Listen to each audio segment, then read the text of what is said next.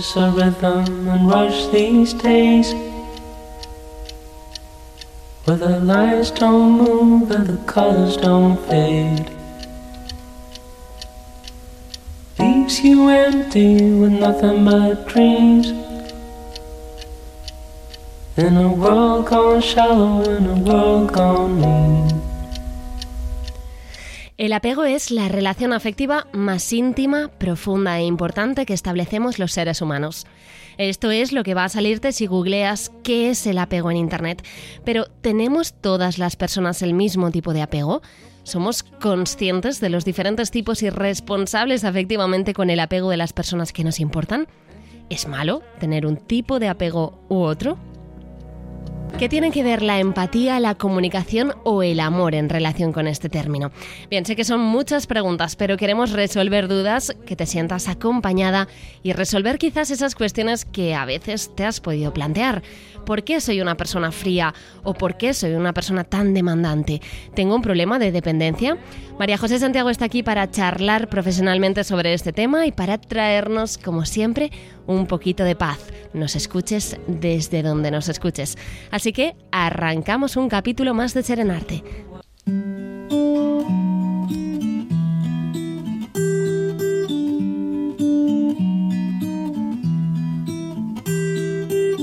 I'm on a menu today.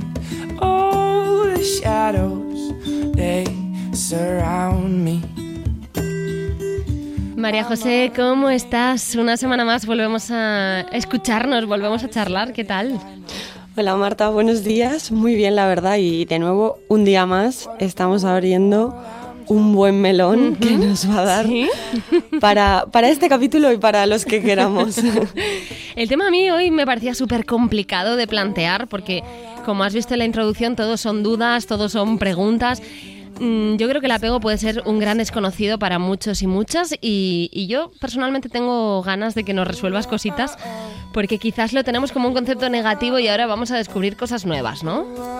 Sí, de hecho es un tema bastante amplio, eh, pero bueno, vamos a intentar que este capítulo sea lo más ameno posible. Claro que sí. Y que por supuesto no parezca una, una clase de psicología, ¿no? vale, perfecto. Así que bueno, creo que podemos empezar hablando de sobre qué es y de, y de dónde viene el término, ¿no? El término se comenzó a utilizar em, por parte del psiquiatra John Bowley em, en los años 40 y que él estaba trabajando en ese momento con, con adolescentes delincuentes y a través de ellos observó que estos habían vivido separaciones o pérdidas de las personas que las que, sus padres o, o, de sus cuidadores en una edad muy temprana, ¿no? Entonces este hecho le llevó a pensar que los bebés que nacen, eh, bueno, que los bebés nacen en general con una necesidad de, conexión, ¿no? Que requiere que sea una conexión de calidad, que sea estable, para que eh, ese, ese, niño o esa niña no pueda establecer sus logros y su, todo su desarrollo evolutivo eh, y relacional, ¿no? Por lo tanto, cuando, cuando hablamos de apego, hablamos de ese vínculo que se comienza a desarrollar en edades muy tempranas con las personas que nos cuidan y que está motivado por, por un instinto de supervivencia del bebé, ¿no? Y que y que ese instinto de, supervivencia también se lo garantiza esos padres o esos cuidadores, ¿no? No sé si, si así se entiende un poco, yo, yo lo resumiría como ese vínculo, ¿no? Que generamos con las personas que nos, que nos cuidan en edades tempranas. Y esto entiendo que es importante saberlo para, para saber cómo me voy a relacionar con el mundo, ¿no? Con mi entorno. Exacto, o sea, conocer sobre el apego ayuda a entenderme a mí misma, por supuesto, a entender al resto, por, también con las personas que nos relacionamos, pero también eh, me ayuda a saber cómo me puedo relacionar con ellos, o de qué forma me relaciono, ¿no? Eh, sobre todo que también el, el apego ayuda a comprender mi autoestima, mi gestión emocional y la calidad de las relaciones que yo establezco con, con mi entorno. Vale. Pues vamos a empezar a describir apegos porque hay varios tipos, ¿no? ¿Cuántos, cuántos hay en concreto? Sí. Primero, inicialmente se describieron tres tipos de apego, que son el ansioso ambivalente, evasivo evitativo y el apego seguro. Y más adelante, en, en, 12 años después más o menos, en los años 90, se describió otro tipo de apego que se conoce como el desorganizado, que es el menos común, pero bueno, que también es un, tipo de apego que, que, tenemos en cuenta, ¿no? Para hacerlo así fácil, apego ansioso, apego evasivo, apego seguro y apego desorganizado. ¿En qué se basa cada uno? ¿Cuántos, ¿Cuántas diferencias tienen? Vale, voy a, voy a irlos describiendo cada uno. Eh, intentaré eso, que no parezca una clase teórica. Pero... es que así nos sentiremos identificados en uno o en otro, ¿no? Entiendo. Exacto, exacto. Bueno, primero tendremos ese ansioso ambivalente, ¿no? El que se caracteriza por un miedo al abandono, ¿no? Un miedo a estar sola, en el que siento que dependo de otras personas para estar bien. Em, existe una baja confianza, una baja autoestima en mí misma y em, cuando, por ejemplo, me separo de las personas que, que, me cuidan o con las que me siento segura, siento ansiedad, o sea, siento ese, ese miedo me genera ansiedad, ¿no? Por eso también se conoce así.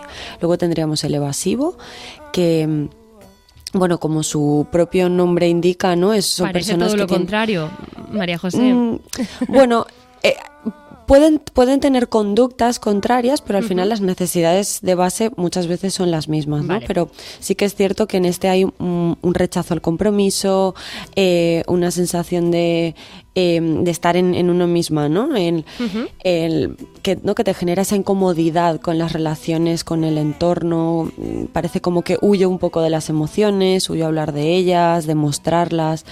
Y, y, no significa que no las sientan, ¿eh? por eso decía que al principio que no es que no las sientan como las sienten en el apego ansioso, lo que pasa que, eh, o sea, que las pueden sentir de forma intensa, lo que pasa que esto a veces les abruma tanto y por eso las evitan, porque bueno, hay teorías de que inicialmente pues no hubo ese aprendizaje tampoco emocional, ¿no? Luego tendríamos por otro lado el seguro, que es el, es el tipo de apego más saludable, ¿no? Porque es donde existe ese equilibrio entre mis necesidades, mi gestión emocional y también hay más confianza en las relaciones que establezco, ¿no? Y donde doy y permito más espacio a la intimidad, ¿no? Eh, me comunico de una forma más asertiva, eh, me muestro más empática, ¿no? El, en este sentido, claro, como me siento segura en mis relaciones, también me siento muy segura en mí misma y por lo tanto también eso en las conductas que hago pues lo expreso, ¿no? Y por último tendríamos el desorganizado, Em, y este se refiere un poco más a, ese tipo de relación en el que los cuidadores estuvieron o menos presentes, ¿no? El, eh, y que luego se generan eh, dificultades en el que no me puedo a veces identificar a mí misma, ¿no? O en los demás ciertas emociones. Em, suelo reproducir ciertas conductas más hostiles en, mi, en mi edad adulta y con mi alrededor, ¿no? Me cuesta más eh, sentir respeto hacia los demás, entender sus límites, ¿no? Y, suele también ir muy acompañado a, etiquetarme a mí misma de forma negativa, ¿no? Vale.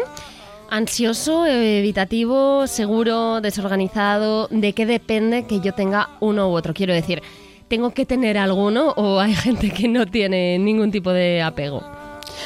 A ver, lo normal es eso, que desarrollemos un tipo de apego, eh, no solo según ese vínculo temprano, ¿no? Se ha visto, ¿no? Con la, con la investigación posterior a todo esto, que obviamente no todo depende al 100% y de forma súper matemática a ese cuidado que yo tuve de, de pequeña, ¿no? Sino que hay ciertas cosas, que ahora las describo, ¿no? Pero ciertos otros factores que también influyen en, en ese desarrollo de mi, del tipo de apego que voy a tener, ¿no? Y entre estas son, por ejemplo, eh, los factores biológicos o genéticos, ¿no? Eh, cosas heredadas que, o sea, eh, como componentes heredados que pueda tener que puedan aumentar la probabilidad de que yo desarrolle uno u otro. Pero claro, como esa parte biológica tampoco es determinante, va a depender mucho de las experiencias que yo también viva, ¿no? Y ya no solo las que yo viva en la infancia, sino también las que pueda ir viviendo a lo largo de mi vida, ¿no? Y como pueden ser pues em, algún tipo, haber vivido algún tipo de abuso, negligencia, abandono, eh, traumas, crisis, ¿no? relaciones interpersonales que puedan haberme generado em, bueno, ciertas mm, dolencias o ciertos cambios al final en la forma en la que yo percibo también las relaciones. Y luego, por último, el, contexto, ¿no? el contexto social donde se desarrolla la persona, que pueden ser pues esas expectativas o, normas culturales y sociales em, sobre cómo me sobre esas relaciones afectivas y también esas formas de cuidarnos, ¿no? Entonces, em, para determinar en su momento eh, cómo se desarrollaba un tipo de apego u otro, eh, la psicóloga Mary Ainsworth eh, hizo un experimento que, se llama la situación extraña, ¿no? en el que simulaban situaciones en las que interactuaban el bebé y la persona que cuidaba el bebé y luego lo situaban, bueno, lo situaban en una sala de juego, ¿no? Jugaban al principio y luego esta persona se marchaba, ¿no? Para ver cómo actuaba el, el qué, acciones tenía el bebé en el momento que la persona que le cuidaba eh, desaparecía, ¿no? Y ahí observaron que eran diferentes claro, reacciones. ¿Y cómo era la reacción según cada tipo de apego de cada bebé?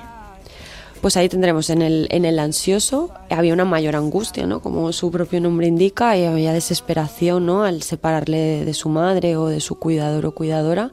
Y cuando vuelve se alegra eh, pero se enfada al mismo tiempo, ¿no? Es como que tiene esta ambivalencia entre la alegría y el, y el enfado por, por me has abandonado, ¿no? Porque lo vive desde, desde un abandono, ¿no? Entonces tarda en calmarse y cuando lo consigue es temporal, ¿no? Es como que vuelve a sentir a veces ese miedo otra vez a ser abandonada, ¿no? Que esto eh, se puede reflejar luego, ¿no? Lo podemos eh, extrapolar luego a relaciones futuras que podamos establecer, ¿no? Desde ese, desde ese miedo, ¿no? Em, y esto quiere decir, o sea, nos, como nos explica un poco, que los, los cuidadores en este tipo de apego han, han, estado de una forma inconsistente, ¿no? Como que han estado presentes en algunos momentos, pero en otros no. Entonces el bebé está como con ese miedo, ¿no? a, a, ese, a ese abandono. Luego, por otro lado, tendríamos el evasivo, que mm, cuando el cuidador la cuidadora se va, el bebé actúa como si nada, ¿no? Eh, a su vuelta mm, ni se inmuta, le ignora, sigue, a lo suyo, sigue jugando. Y em, esto tiene que ver con que los cuidadores o, las cuidadoras del bebé se comportan de forma más fría, más rígida, ¿no? Entonces el bebé también ha aprendido a, separar, ¿no? Ese, a, evitar ese contacto y ese vínculo, ¿no? Y por otro lado tendríamos el, el apego seguro, que, que, bueno, en este sentido aquí el bebé se, se a lo mejor se alarma un poco al, a la madre abandonar o, al, o, a la cuidadora o al cuidador, pero cuando regresa se alegra, ¿no? Y siente seguridad con su presencia, se consuela rápido, reanuda el juego, ¿no? Eh, en este caso eh, nos muestra que los cuidadores sí que han estado de forma consistente, de forma cálida, ¿no? Que han sido eh, receptivos también a, a esas necesidades del bebé. Em, y en este caso, el, apego desorganizado en los experimentos de, de, Ainsworth no estaba, no habían descrito todavía el desorganizado, ¿no? Pero en este caso podríamos decir, o sea, si lo, si lo tuviésemos que reproducir y, e indicar cosas que, que, hubiesen hecho, ¿no? En ese momento eh, los bebés. Em, como los cuidadores se han comportado de forma inestable, negligente, ¿no? O incluso que haya podido haber eh, algún tipo de maltrato, eh, para, el, para esto, para el bebé, ese cuidador es a la vez una fuente de seguridad, pero a la vez de peligro, ¿no? Entonces, por lo tanto, se relaciona desde el miedo, ¿no? Eh, y aquí, por ejemplo, se ha descrito en algunos casos que, en este caso, por ejemplo, se pueden describir eh, padres o madres que hayan sufrido también ellos algún tipo de, maltrato cuando eran más pequeños o a lo largo de su vida o que sufran algún tipo de trastorno mental, ¿no? y, bueno, este experimento la verdad es que nos ayudó a entender de todos esos vínculos afectivos, ¿no? Y cómo se desarrolla eh, todo, todo ese tipo de apego en el, en el desarrollo infantil también y cómo influye luego en nuestras relaciones futuras, ¿no? Porque muchas de estas eh, relaciones que se observaron luego se podían eh, observar de más mayores en la edad adulta. Extrapolar a, a, nuestras circunstancias de adultos. Em, ¿Puede ir por temporadas eh, el tipo de apego o es un rasgo ya de mi personalidad?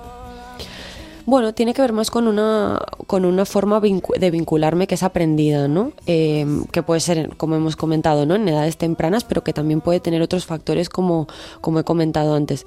Que en este sentido eh, uno puede cambiar, eh, de un, o sea, no se puede cambiar de un día a otro, pero sí que se puede con un trabajo terapéutico y una conciencia de qué tipo de apego y qué tipo de conductas acompañan a ese apego que yo tengo, a que yo, a que yo pueda eh, desarrollar luego un o construir luego un apego seguro, ¿no? O sea que realmente no es un rasgo de mi personalidad que yo no pueda, que sea inamovible.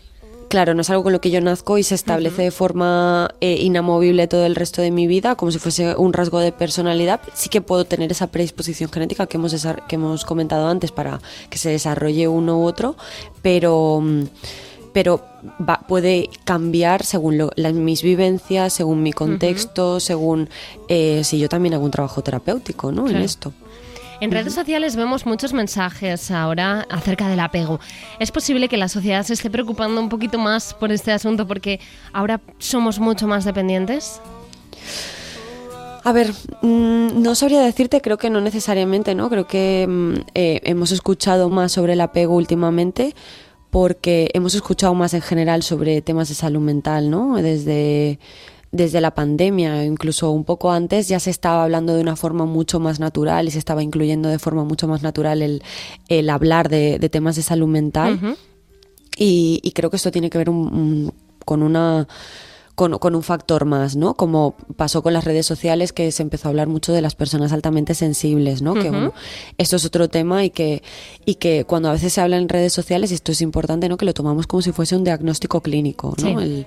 Mm, yo me acuerdo, mm, bueno, a mí me, a veces me han llegado algunas personas a sesiones y me dicen, mm, soy paz, soy una persona paz, que es eh, personalidad altamente sensible, ¿no? Como si fuese eso un diagnóstico y realmente no lo es. ninguna de las dos cosas son, son diagnósticos clínicos, son patrones en que yo aprendo en la forma de relacionarme, ¿no? Según lo que he aprendido y según lo que he vivido a lo largo de mi vida.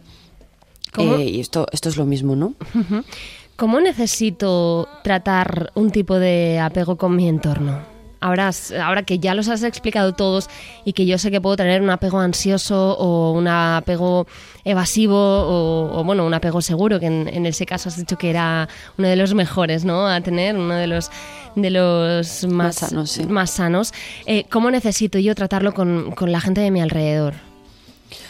Lo primero, y por eso es importante que, podamos identificar aquí el, cómo me estoy relacionando con mi entorno, ¿no? Desde esa habitación, desde la dependencia, desde la hostilidad, desde la seguridad qué conductas no estoy teniendo a partir de ahí con mi entorno por ejemplo si desde el apego ansioso a veces eh, se caen en estilos de conductas, ¿no? Que para buscar esa seguridad en el vínculo, ¿no? Que pueden venir desde la manipulación, las amenazas, ¿no? Porque se genera ese miedo al, a la pérdida o al abandono o desde el evitar hablar de emociones, ¿no? El no pedir ayuda cuando la necesito, alejarme de mi entorno, cómo se produce en ese apego evitativo y a partir de ahí, ¿no? Identificar desde dónde me estoy relacionando para intentar aprender cómo me puedo relacionar desde otro punto que para mí sea más sano conmigo misma y con mi entorno, ¿no?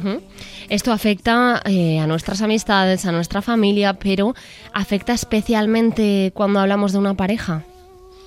Sí, afecta, afecta, claro, afecta en cómo nos relacionamos con la pareja, ¿no? No, no es el, no, es lo único, obviamente, eh, pero sí que tiene cierta influencia en el cómo me relaciono con, una pareja, ¿no? O sea, el tipo de apego no es mm, tampoco matemático en ese sentido, pero sí que, por ejemplo, em, como he comentado antes, ¿no? Puede que me afecte a la hora de, pues, por ejemplo, eh, desde el apego ansioso relacionarme desde esa manipulación para recibir atención o desde el, desde el juego, ¿no? Este famoso tira y afloja, ¿no? Que es ese como eh, idas y venidas en el, con ese miedo a la pérdida y en el que juego un poco a cómo engancho a la otra persona, ¿no?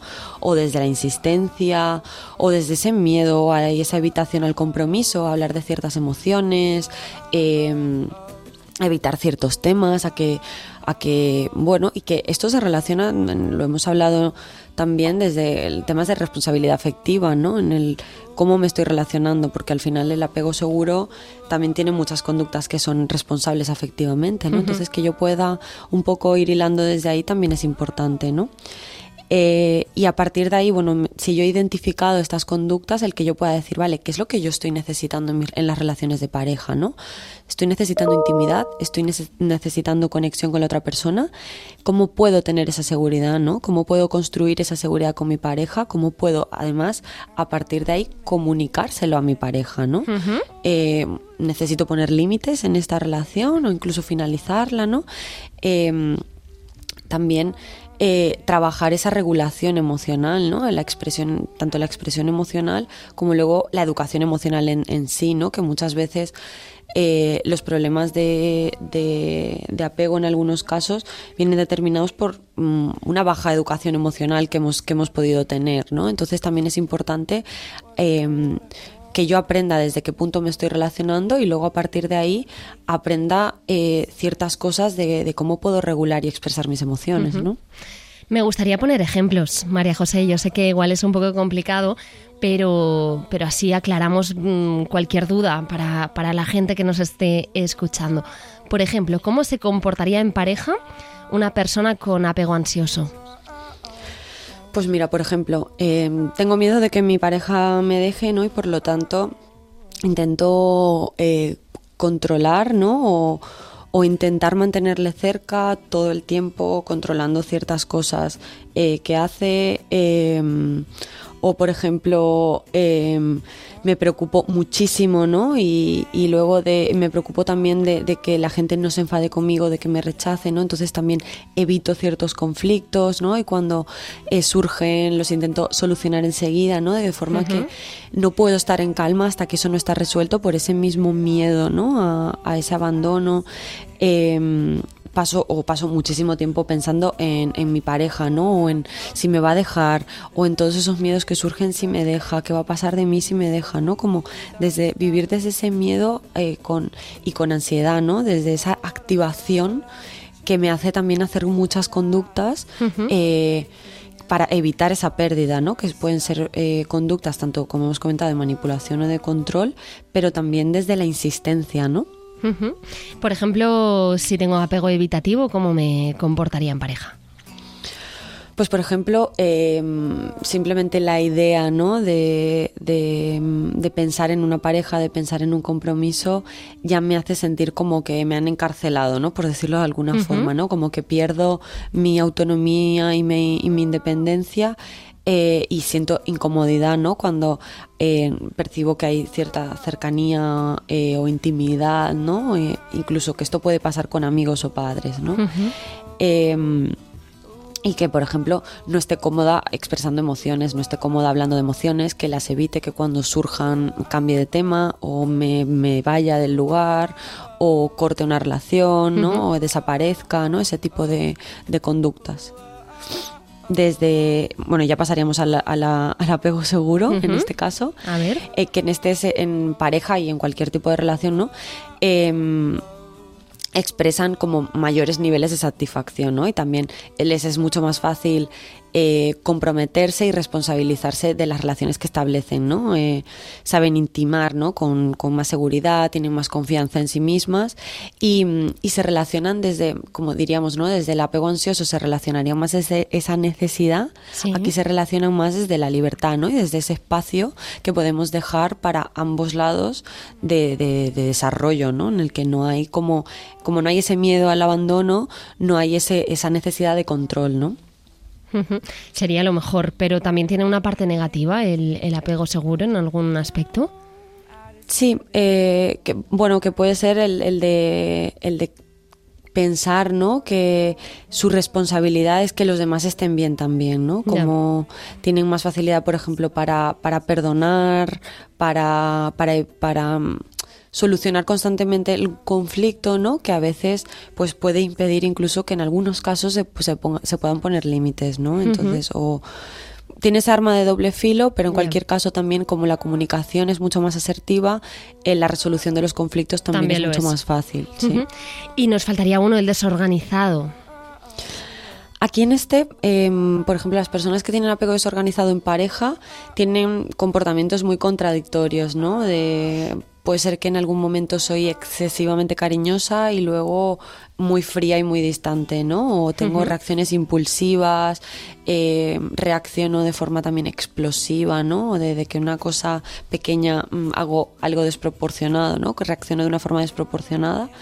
Em, o incluso de en algún momento estar bien y de repente estar mal, ¿no? Con, en un mismo Em, en, una misma relación o el relacionarme de forma muy íntima pero a la vez rechazarla de forma no como muy muy clara. Entonces eh, tienen eh, comportamientos muy contradictorios diría en, relación de pareja no bueno y en cualquier tipo de relación no pero en este caso también se pueden ver más.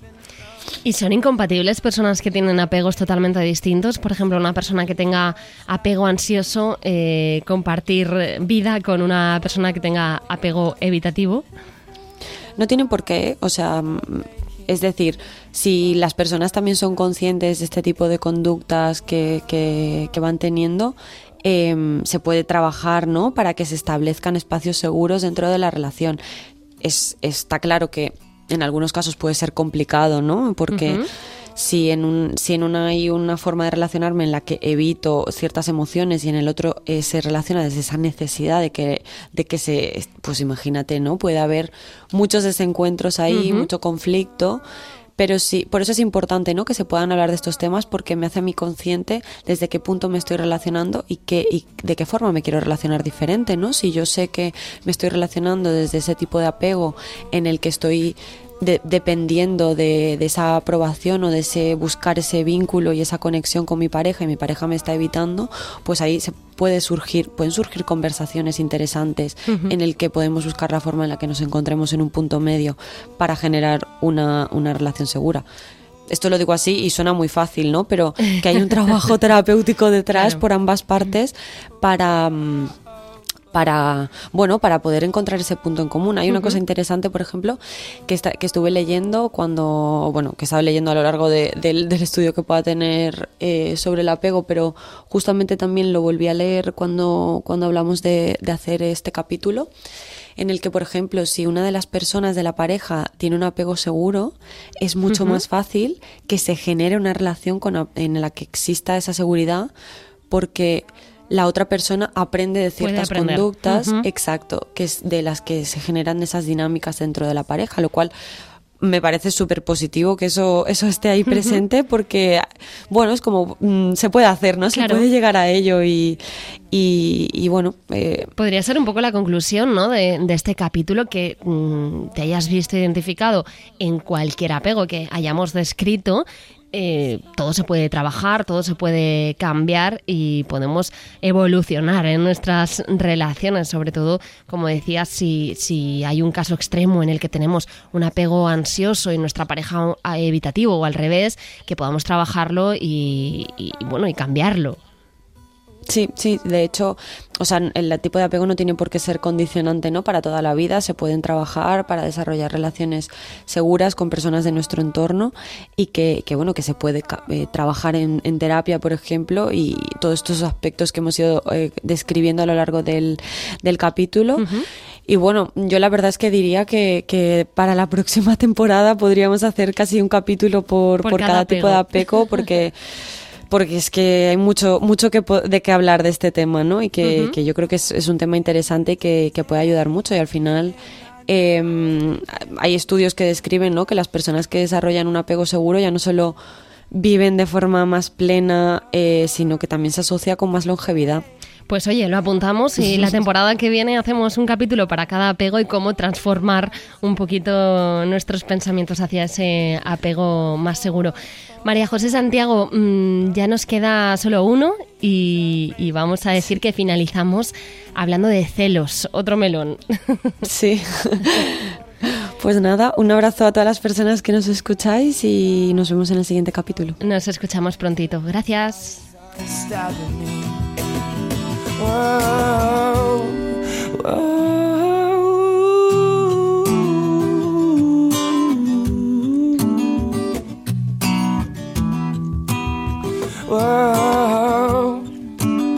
Whoa.